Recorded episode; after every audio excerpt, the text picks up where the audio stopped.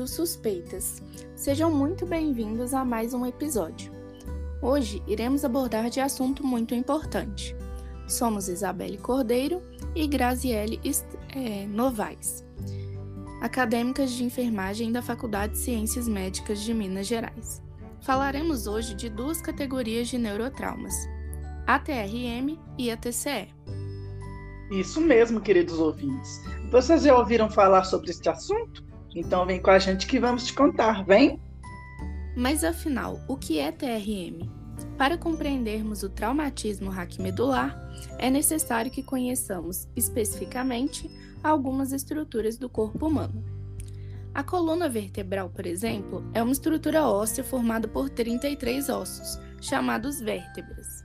E dentre os ossos da coluna vertebral, há um canal que denominamos de canal vertebral. Dentro dele está a medula espinhal, uma estrutura parecida com uma corda que se estende do pescoço até a parte mais baixa das costas. Ela é formada por um tecido nervoso e desse tecido saem os nervos que conduzem informações.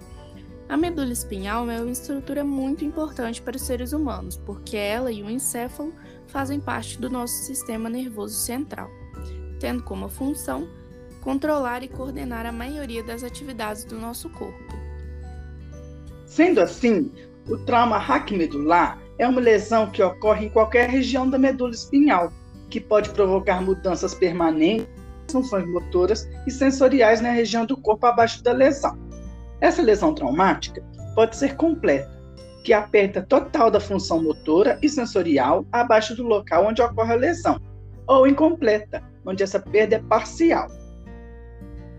E como ocorrem essas lesões? Existe tratamento para elas, Grazi? Conta pra gente. Sim, existe sim. Vamos lá.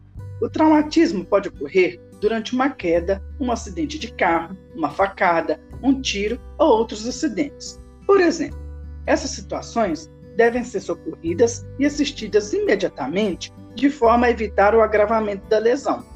Infelizmente, ainda não existe um tratamento que reverta os danos provocados por um trauma raquimedular.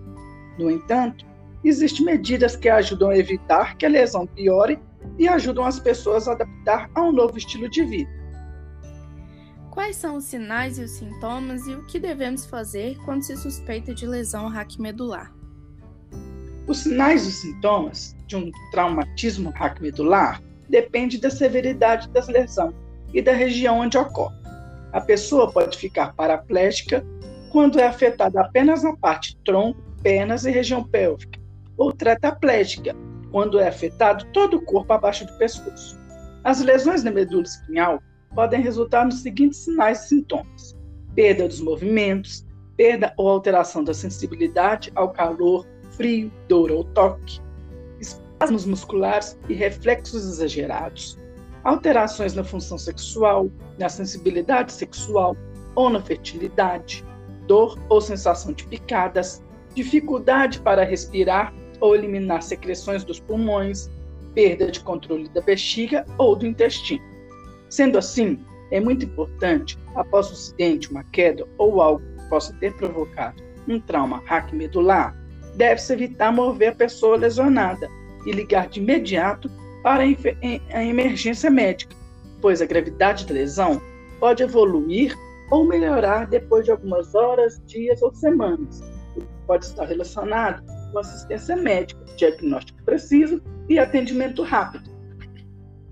Agora iremos abordar um pouco sobre a TCE, uma outra categoria de neurotrauma, que é tão importante como o TRM. O TCE é o traumatismo crânioencefálico, então, é qualquer lesão decorrente de um trauma externo que tenha como consequência alterações anatômicas no crânio, como fratura ou laceração do couro cabeludo, bem como comprometimento funcional dos meninges, encéfalo ou seus vasos, que resultam em alterações cerebrais, momentâneas ou permanentes, de natureza cognitiva ou funcional. Isso mesmo, Isabela. Existem múltiplos fatores que determinam as lesões causadas pelo TCE, Há mecanismos que começam a agir tão logo o TCE ocorre. Bem outros que vão se estender por dias, semanas ou meses após o evento. Há ainda fatores sistêmicos que podem agravar o quadro neurológico, levando a um pior prognóstico. Sendo assim, pode-se dividir as lesões cerebrais em primárias e secundárias.